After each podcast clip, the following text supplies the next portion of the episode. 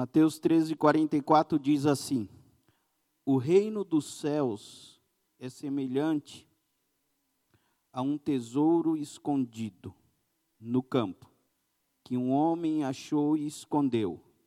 Então, transbordante de alegria, vai, vende tudo o que tem e compra aquele campo. Versículo 45: O reino dos céus é também semelhante a um homem que negocia e procura boas pérolas.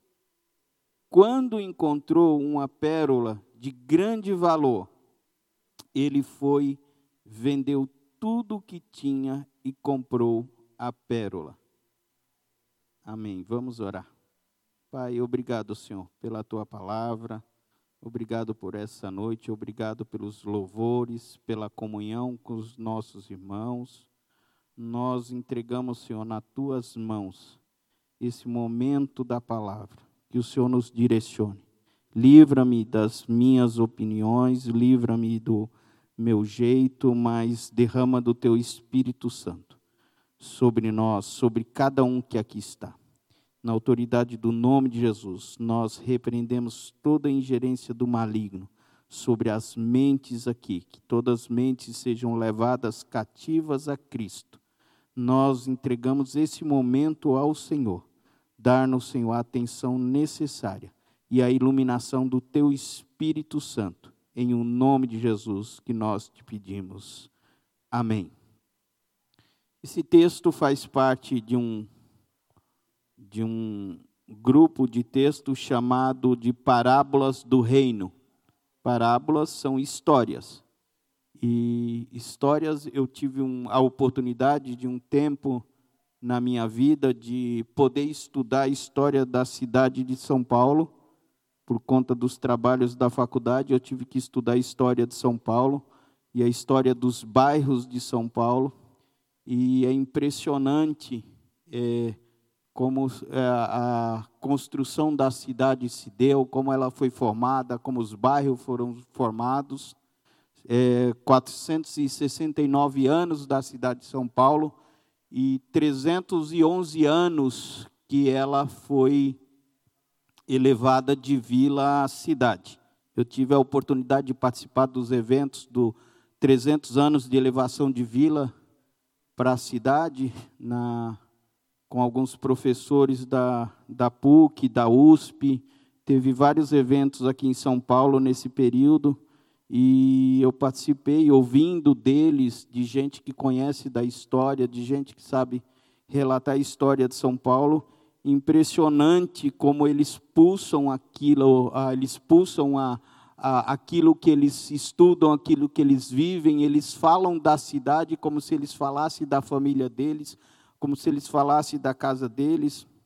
E a cidade de São Paulo, ela tem toda uma lógica de, de construção, ela tem toda a, a chegada dos imigrantes europeus na cidade, essa construção aqui, especialmente dessa região onde nós estamos, de Moca, Brás, e Belenzinho, os, os italianos e, e, outros imigrantes europeus que construíram essa cidade, trouxeram a sua fé católica, uh, outros bairros de São Paulo com os japoneses, e assim a cidade foi tomando uma, uma dinâmica e uma lógica, tanto no comércio como na, na fé, como nos aspectos da gastronomia e tantos outros detalhes. Por que eu estou falando isso? Porque ao ouvir um dos professores lá, como eu disse, ele falava como se fosse da família dele. É, Jesus tinha essa característica. Jesus contava histórias é, a respeito do seu reino e a respeito da chegada do reino dele, com uma propriedade que ninguém mais contava histórias. São poucas as parábolas de da Bíblia que você tem que não são as parábolas de Jesus. Você tem parábolas no Velho Testamento. Por exemplo, a parábola de Natã, que é a chamada parábola da cordeirinha, quando ele se relaciona com Davi para mencionar o pecado de Davi. Mas não há um historiador, alguém que conte histórias como Jesus conta história. E quando nós lemos esse texto aqui, a parábola do tesouro escondido e a parábola da pérola, ou do comerciante que é, encontra a pérola, Jesus está falando a respeito do reino de Deus. Então, ele está contando história a respeito do reino de Deus. Isso você encontra no Evangelho de Marcos, você encontra no Evangelho de Mateus. O som mudou um pouco aqui, Rogério. Não sei se foi para o salão geral, só o meu retorno. Não consigo. E, e então, o, o que acontece? Mateus, quando ele escreve todo esse, é, o seu livro, ele está escrevendo, ele está escrevendo para os judeus. Então, Jesus está falando do reino de Deus, Jesus está falando da chegada do reino de Deus, Jesus está contando a dinâmica, a lógica que o reino é estruturado, da forma que o reino é estruturado. Porém, Mateus, relatando aos judeus, essa chegada do reino de Deus, há um grande é, é, confronto entre aquilo que Jesus está relatando e aquilo que os judeus têm em mente das profecias, daquilo que eles têm de relato do Velho Testamento. Então, a chegada do reino de Deus na concepção dos judeus seria uma chegada do reino de Deus imediata. Então é um reino de Deus que vem para combater o Império Romano, que vem para destituir o Império Romano, que vem para trazer paz, que vem para trazer alegria, é o que está lá em Isaías, é o que está em Daniel, mas o judeu dessa época ele tem muito mais em mente o que está em Daniel capítulo 2, que é a pedra que vem e esmiuça a, a imagem, que esmiuça tudo. Então, a, a ideia de que o reino de Deus chegou, agora tudo vai ser resolvido, agora nós teremos um novo governante, agora alguém vai tomar o poder de César, alguém vai andar no nosso meio e vai trazer exatamente o que Isaías disse: que o cego viria, que o surdo ouviria, que o coxo andaria, que tudo isso aconteceria. Mas parece que não é bem assim. Até o próprio João Batista num determinado momento, ele aponta para Jesus com arrependei-vos que é chegado o reino dos céus. Esse é o discurso de João Batista, é o discurso de Jesus, mas o próprio João Batista, em um determinado momento, ele envia discípulos até Jesus para perguntar: És tu mesmo aquele que haveria de vir? És tu mesmo? Porque parece que os relatos não estão batendo parece que tudo aquilo que foi prometido nas Escrituras não estão se cumprindo. E na teologia nós usamos um termo, os teólogos usam um termo que é o chamado o já e o ainda não. O reino de Deus já foi estabelecido, já, mas ainda não foi consumado, ainda não foi completado. Então nós vivemos hoje essa tensão do já e o ainda não. Já está entre nós o reino de Deus, mas ainda nós lutamos com esse mundo, nós ainda lutamos com a natureza carnal, nós ainda lutamos com as hostes do maligno, nós ainda temos toda essa tensão, porque ainda não foi consumado. Mas na mente do judeu do século I era que isso aconteceria de imediato. Na leitura que eles estavam fazendo, isso acontecia de imediato. Então, aqui no capítulo 13 de Mateus, nós encontramos sete parábolas. Jesus vai traçando essa dinâmica de como o reino de Deus acontece. Que no presente, ele, ele, ele não vem de uma única vez, ele não vem de, um, de maneira repentina, ele é progressivo, ele vai chegando. Ele não vem com poder irresistível. Então, a ideia de que esse reino de Deus chegaria com todo o poder, arrebentando o poder de Roma e arrebentando os outros poderes, não. Ele é progressivo. Haveria, havia também a ideia de que Deus há de julgar Então, chegando o reino de Deus, chegaria o juízo final, chegaria o julgamento final. E aí vocês lembram da parábola do trigo e do joio. Jesus então conta uma história, que é a parábola do trigo e joio, para dizer que não, aguarda aí que o joio vai ser no final, não é ainda o juízo final. O reino não chegou com essa dinâmica de aplicar o juízo agora.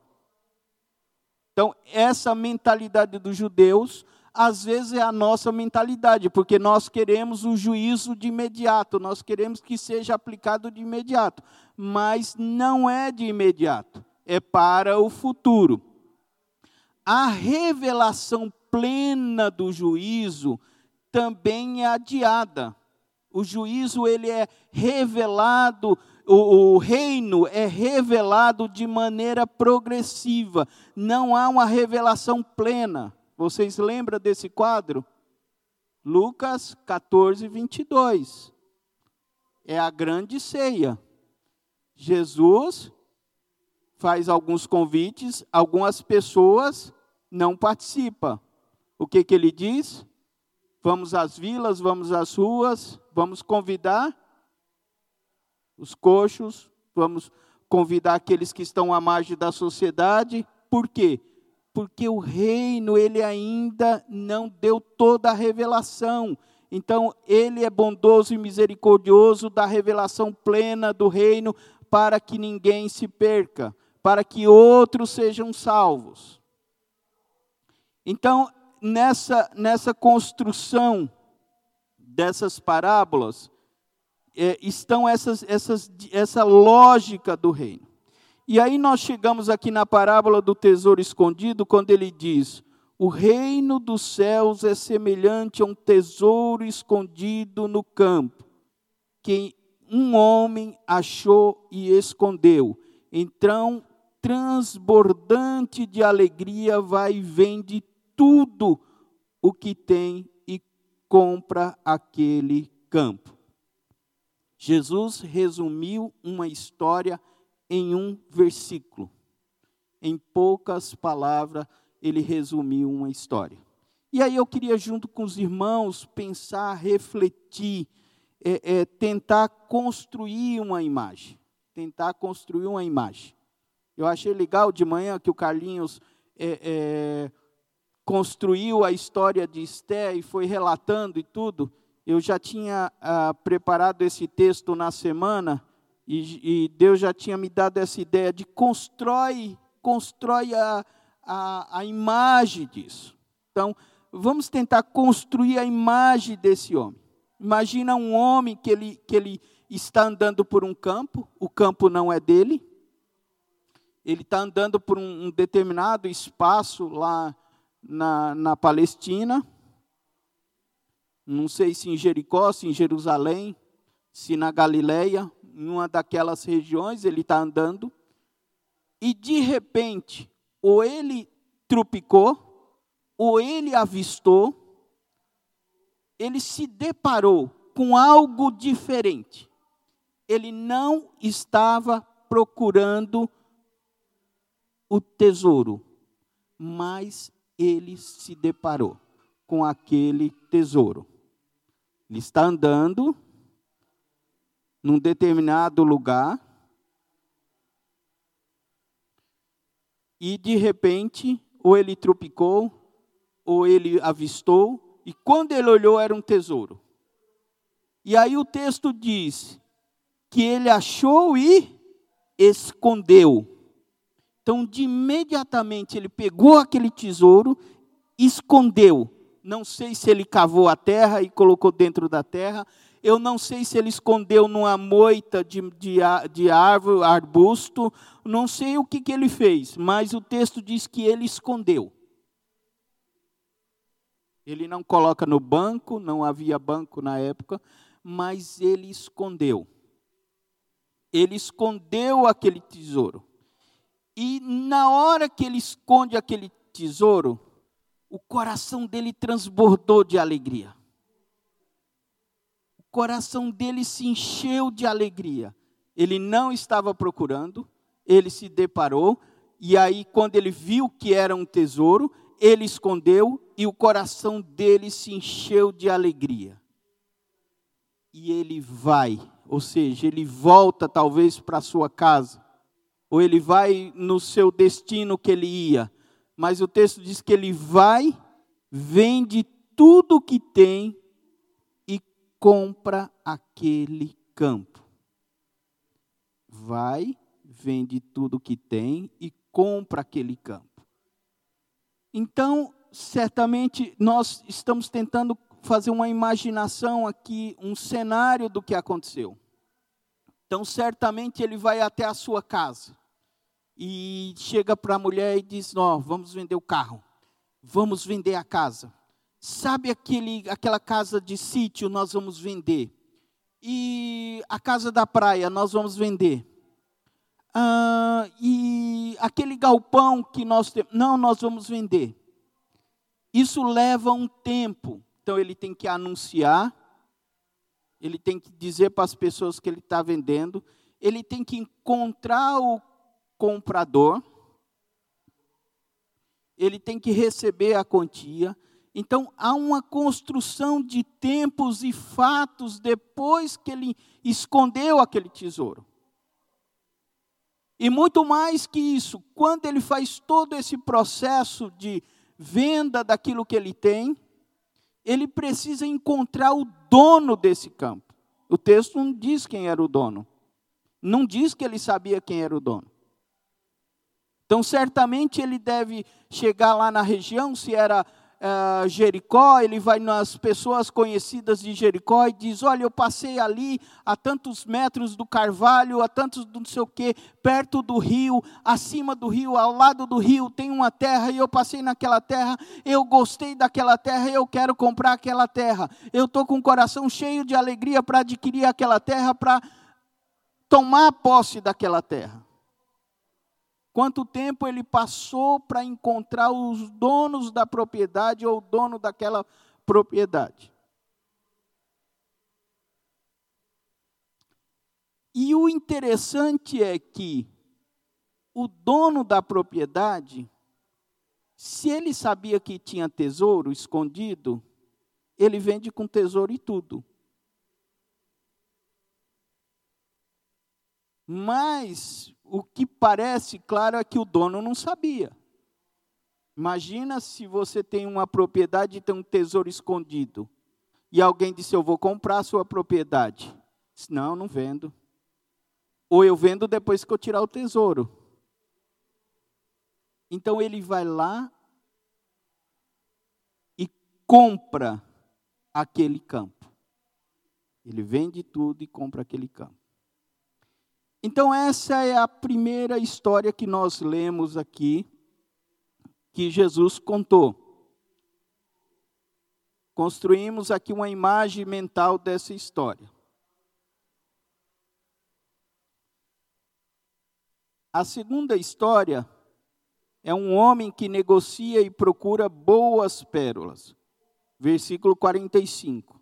O reino dos céus é também semelhante a um homem que negocia e procura boas pérolas. Quando encontrou uma pérola de grande valor, ele foi, vendeu tudo que tinha e comprou a pérola.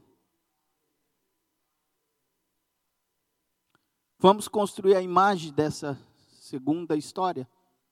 Vamos lá, vocês vão ficar bom de construir imagem mental.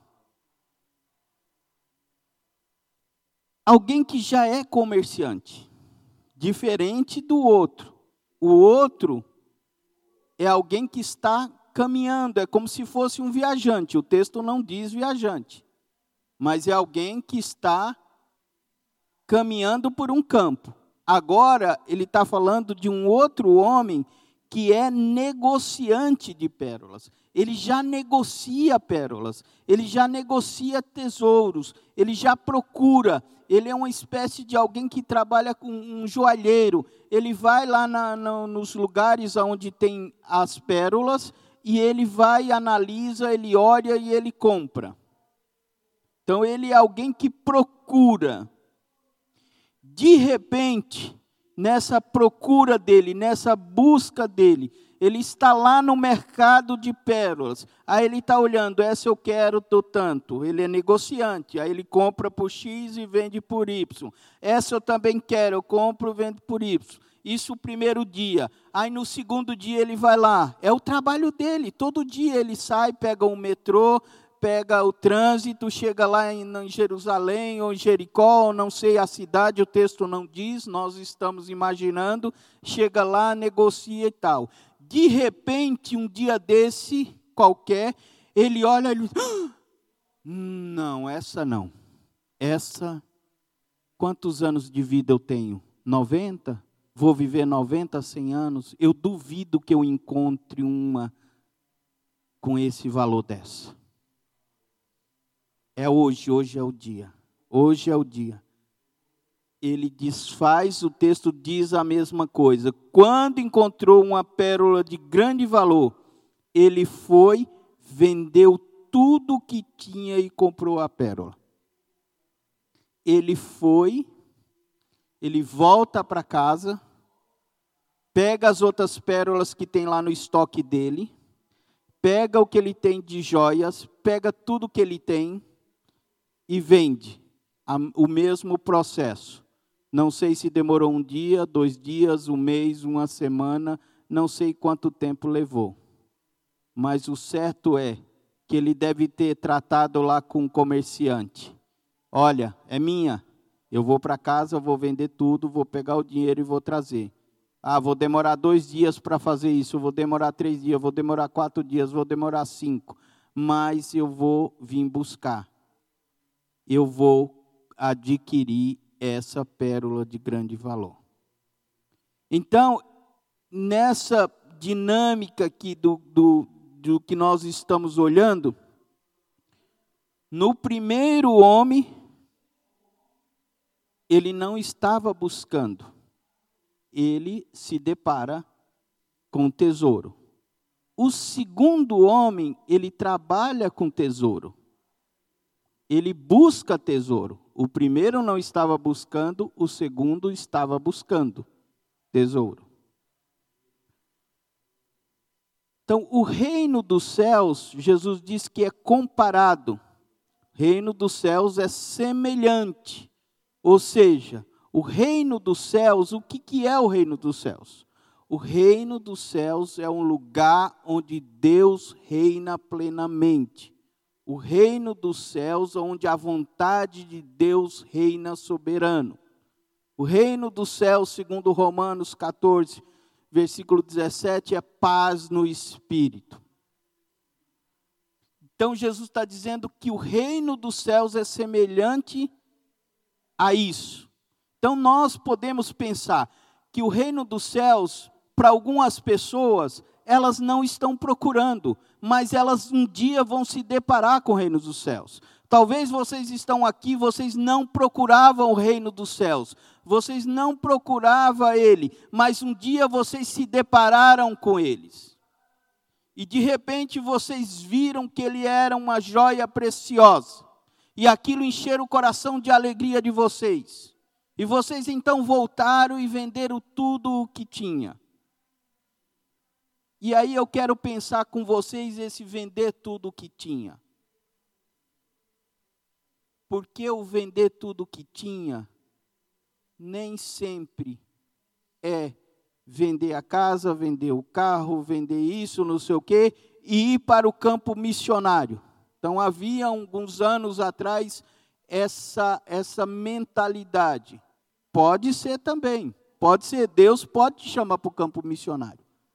Mas o vender aqui é significa que você não é mais proprietário, você não é mais dono. Então o teu carro pertence a Deus, a tua casa pertence a Deus, a tua casa de sítio pertence a Deus, a tua empresa pertence a Deus. Você não é mais dono, porque você encontrou um tesouro escondido, e o tesouro é muito mais valioso que a sua casa, é muito mais valioso que o seu carro, é muito mais valioso do que o seu sítio. E no dia que Jesus disser, me dá o seu sítio para mim montar um, um, um centro de recuperação, você vai dizer: Jesus é teu pega, Jesus, me dá o teu carro que eu vou transportar pessoas de rua. Você vai dizer, Jesus é teu, porque o tesouro escondido é muito mais valioso que o carro, é muito mais valioso que a casa.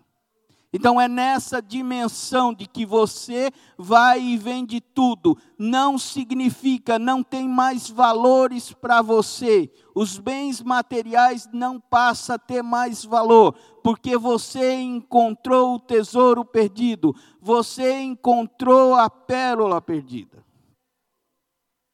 E isso acontece quando você encontra Jesus. Quando você encontra Jesus, nada mais faz sentido, nada mais faz sentido para aquele homem. Ele corre, ele vai para sua casa, ele vai, vai, vende tudo e ele a única coisa que ele quer é voltar e adquirir o tesouro. Então, quando nós encontramos Jesus, é isso, nosso coração transborda de alegria. Muitas coisas não faz mais sentido para nós. Muitas coisas desse mundo não faz sentido. A única coisa que nós queremos é o tesouro. A única coisa que nós queremos é estar ao lado do mestre. E como eu disse, esse primeiro homem ele é semelhante à mulher do poço. Ela não foi no poço atrás de um tesouro ela foi no poço atrás de água. Mas ela chegou lá, ela se deparou com água viva. Ela se deparou com um tesouro precioso. Aqueles homens, os carcereiros de Filipos, eles não foram lá, eles não estavam lá, porque eles procuravam o Jesus de Paulo e Silas, mas eles encontraram Jesus de Paulo e Silas, eles se depararam. E assim tantos outros exemplos bíblicos. Mas aqui na segunda parábola de Jesus, há um homem que se assemelha muito ao texto de Jeremias aqui. Esse aqui, Jesus está falando claramente aos judeus. O reino dos céus é também semelhante a um homem que negocia e procura boas pérolas. Eles já negociavam, eles já procuravam boas pérolas, eles já tinham a palavra, eles já tinham os profetas, eles já tinham a Moisés. Mas o que Deus falou em Jeremias 29? Que deveríamos procurar, que deveríamos buscar Buscar-me-eis e me acharei quando buscardes de todo o coração. Então, algumas pessoas que estão nessa dimensão dessa segunda parábola. Elas já são negociantes de pérolas, mas elas ainda não encontraram a pérola preciosa. Elas ainda não encontraram a pérola de grande valor. Então há uma necessidade de uma constante busca há uma necessidade de pessoas que estão no Evangelho, estão caminhando no Evangelho, estão na igreja, estão caminhando na igreja, estão caminhando na fé, mas ainda não encontraram a pérola de grande valor. E a palavra de Jeremias 29, 13, 14, nós não temos texto no telão. Se alguém puder ler, por favor, vou pedir a ajuda dos irmãos. Jeremias 29, 13 e 14. Alguma pessoa se levantar e ler em voz alta, por favor.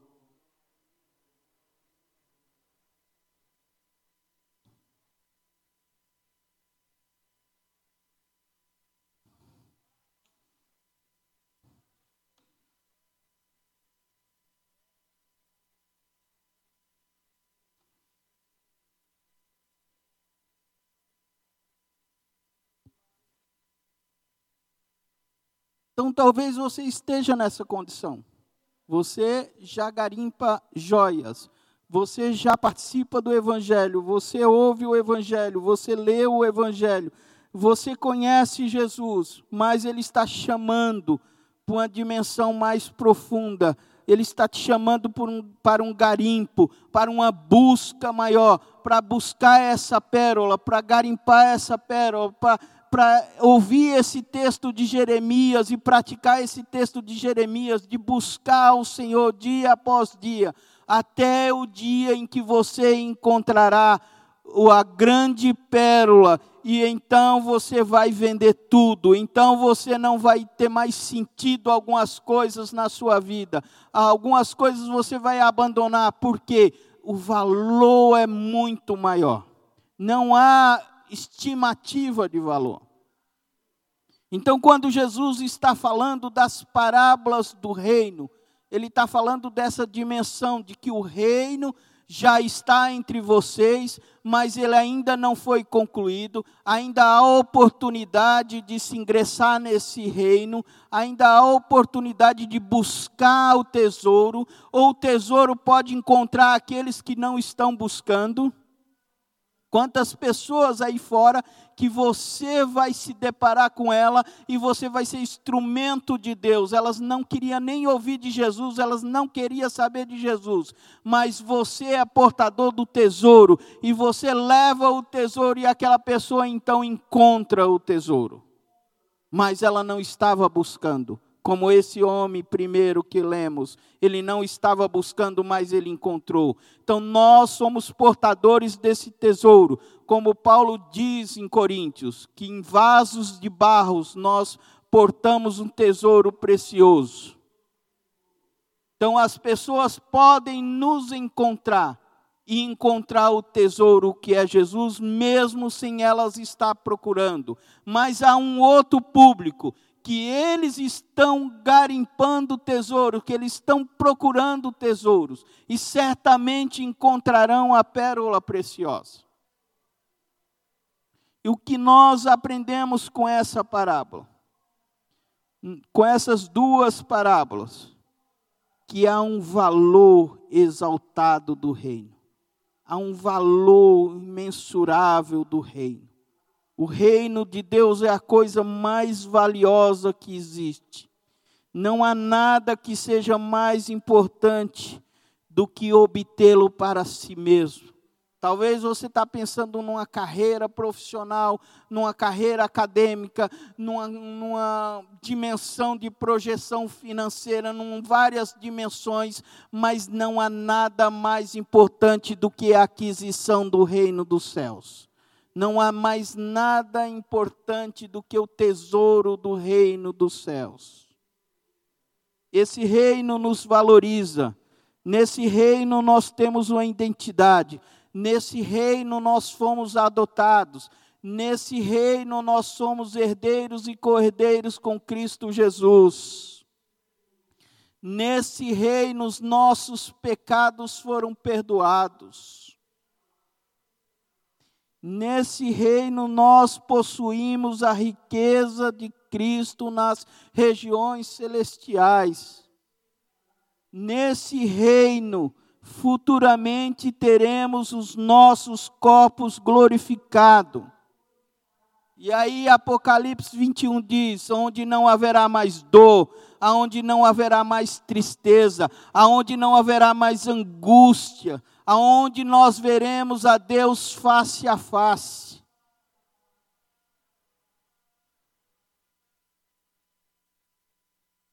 E eu fico pensando dos anjos olhando para nós.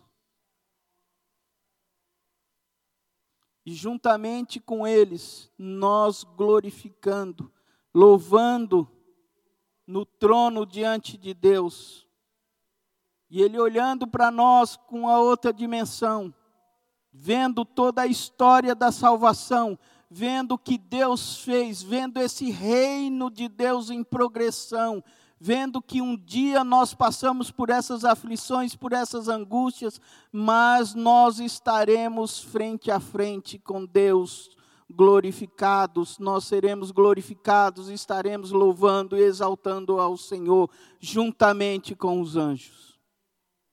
Então esse reino ele tem um valor estimado. Esse reino ele não é visível. Esse reino não é visível. Tanto o tesouro quanto a pérola estavam escondidos tanto o tesouro como a pérola estavam escondidos. Esse reino não é visível.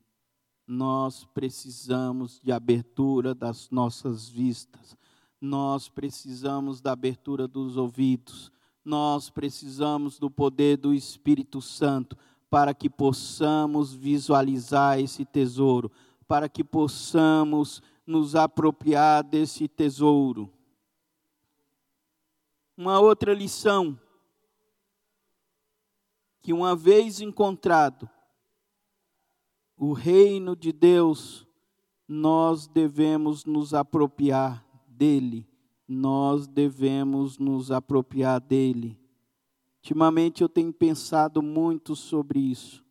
Tenho compartilhado com alguns irmãos, tenho ouvido também de outros irmãos das verdades das Escrituras, da verdade do reino que é nos dada, mas nós não nos apropriamos.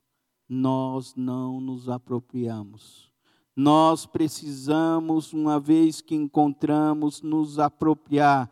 Não basta acreditar na história da salvação, não basta aceitar as verdades de Jesus Cristo, não basta aceitar nós devemos nos apropriar desse tesouro pela fé. Nós devemos nos apropriar. Tanto o primeiro homem como o segundo homem, eles se apropriam do tesouro. Eles não têm o dinheiro para comprar, eles não têm o valor, mas eles saem daquele lugar, isso é meu, isso é meu, é meu, é meu. Eles se apropriam do tesouro. Quantas vezes nós deixamos de nos apropriar daquilo que Deus nos deu? Nós construímos a imagem mental. Ele achou o tesouro, escondeu o tesouro, mas levou um tempo para ele pegar o dinheiro para vir comprar o terreno, o campo. Levou um tempo para ele vir comprar a pérola preciosa. Mas nesse intervalo, então o que acontece? Ele se apropriou. Pela fé ele se apropriou. Então as escrituras nos dá tanta, tantas coisas que as escrituras nos dá e nós não nos apropriamos. Então a vida cristã é isso, é um chamado de arrependimento, é um chamado de mudança de lado, é um chamado de se apropriação de fé. Então, claramente, essa construção do que aconteceu com esses dois homens é uma caminhada de arrependimento, é uma caminhada de, de fé, é uma caminhada para a salvação. Eles vão se apropriar do tesouro, mas primeiro eles precisam abandonar o que para trás fica. Por isso que Paulo diz: deixando para trás o que fica. Então eles deixam para trás. Então, para que nós possamos nos apropriar do tesouro que é Cristo Jesus, nós precisamos nos arrepender, nós precisamos deixar para trás. É por isso que Jesus disse que é diariamente que nós devemos negar a nós mesmos e tomar a cruz diariamente. Então, aquele homem, esses dois homens, eles precisaram tomar essa atitude de negar. Eu fiquei pensando, será que já estava no coração deles? Ao dia que eu achar um tesouro, eu largo tudo? Será que, ah, não, o, o carro vermelho, o jipe amarelo, não. Ah, eu vou vender esse, mas o outro não. A, a casa na praia não, a casa aqui sim, o outro sim. O texto não diz isso, diz que foi tudo, ou tudo ou nada. Negócio com Jesus é radical, tudo ou nada. Se vocês não negarem, vocês não podem ser meus discípulos. É tudo ou nada. Então, você não é mais dono de nada, Jesus é dono de tudo. Única coisa que você tem é o tesouro escondido e a pérola preciosa. Essa é a única coisa que nós temos. É o Jesus que nós temos. É a única coisa que nós temos. Que é tudo, é tudo. Ele é tudo. Ele é tudo. Então, essa lição de que uma vez encontrado o reino, devemos nos apropriar dele. E última lição: o reino exige compromisso total. O reino exige compromisso total. Os meios e a maneira pela qual cada homem foi apresentado ao reino era diferente. Como eu disse, foram de maneiras diferentes que eles foram apresentados ao reino. Mas o que era o mesmo era que uma vez que tinha visto, cada homem resolveu que nada o impediria de obtê-lo. Nenhum custo foi grande para aqueles homens. E aí o texto de Mateus, capítulo 10, versículo 37, Mateus 10, 37, diz assim: Quem ama o seu pai ou a sua mãe mais do que a mim, não é digno de mim.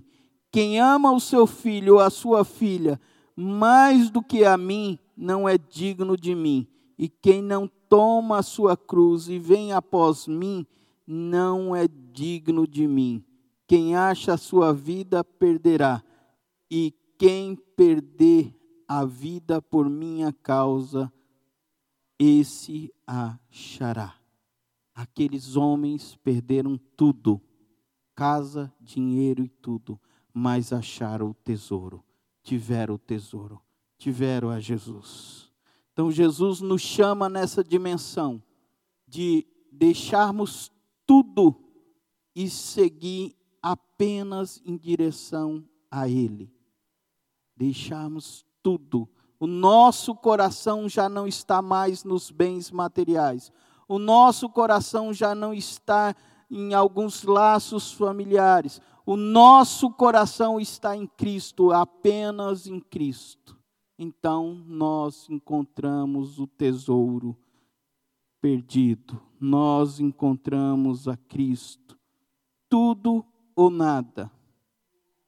E aí eu quero fazer uma pergunta para os irmãos, para a gente encerrar. E depois nós vamos ter um tempo de oração. O que você está segurando? O que você está segurando? É essa única coisa que Cristo continuará a pedir a você. O que você está segurando?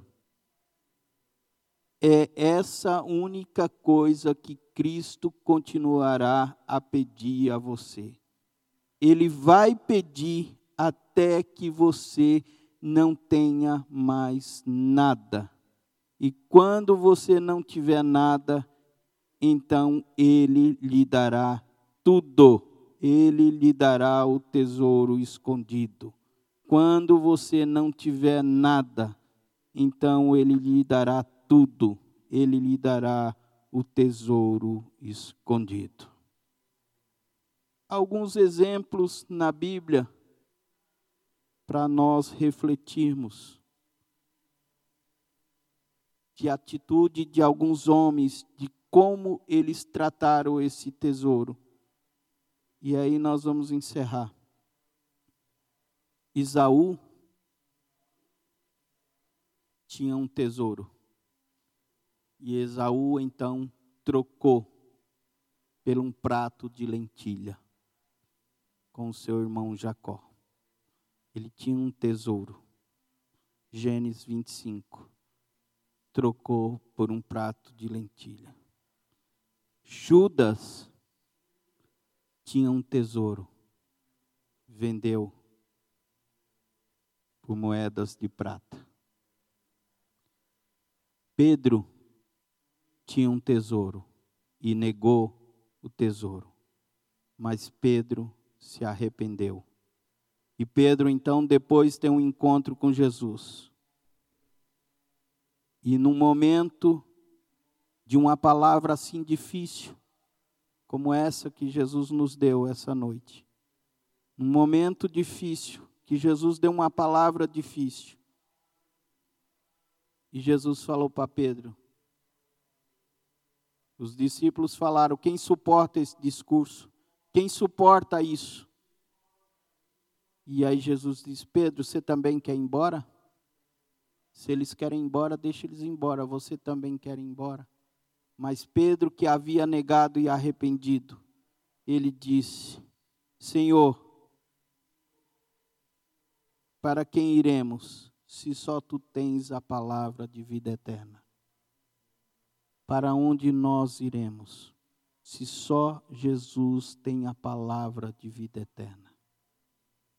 Nenhum outro bem, nenhuma outra palavra é mais preciosa do que o reino de Deus, do que o tesouro escondido, do que a pérola preciosa. Não há nada mais precioso. Então, hoje Deus nos lembrou de que nós devemos vender tudo e ir atrás do tesouro, e atrás do tesouro escondido, que é o único que é o único que nós temos. Pai, obrigado, Senhor, por essa noite. Obrigado pela tua palavra. O Senhor nos lembrou que não há para onde nós irmos, porque só o Senhor tem a palavra de vida eterna. Muitos aqui não procuraram esse tesouro, mas se depararam com esse tesouro em algum campo, em algum local. Outros estão buscando, outros estão garimpando, como o Senhor mesmo ordenou em Jeremias, para buscar, e certamente se buscar, achará. Pai, dá-nos, Senhor, a capacidade daqueles que estão aflitos, angustiados, que estão buscando, não encontraram esse tesouro. A alma está abatida, mas o Senhor pode se revelar. O Senhor pode mostrar esse tesouro. Aliás, a tua revelação é isso mesmo, é progressiva. Chegará o dia em que nós não teremos mais angústia, aflição e dor, porque o reino será completo, o reino será restaurado, o reino será renovado. Enquanto isso, livra-nos, Senhor, livra-nos de qualquer outra coisa que não seja o tesouro verdadeiro que é o Senhor, que se entregou na cruz, que abriu mão da sua glória e veio habitar entre nós e se entregou por nós com tão grande salvação, com tão grande misericórdia. Obrigado, Senhor, por esse tempo. Obrigado, Senhor, por esse tempo que o Senhor nos deu e ajuda-nos, Senhor, a seguir. Em nome de Jesus.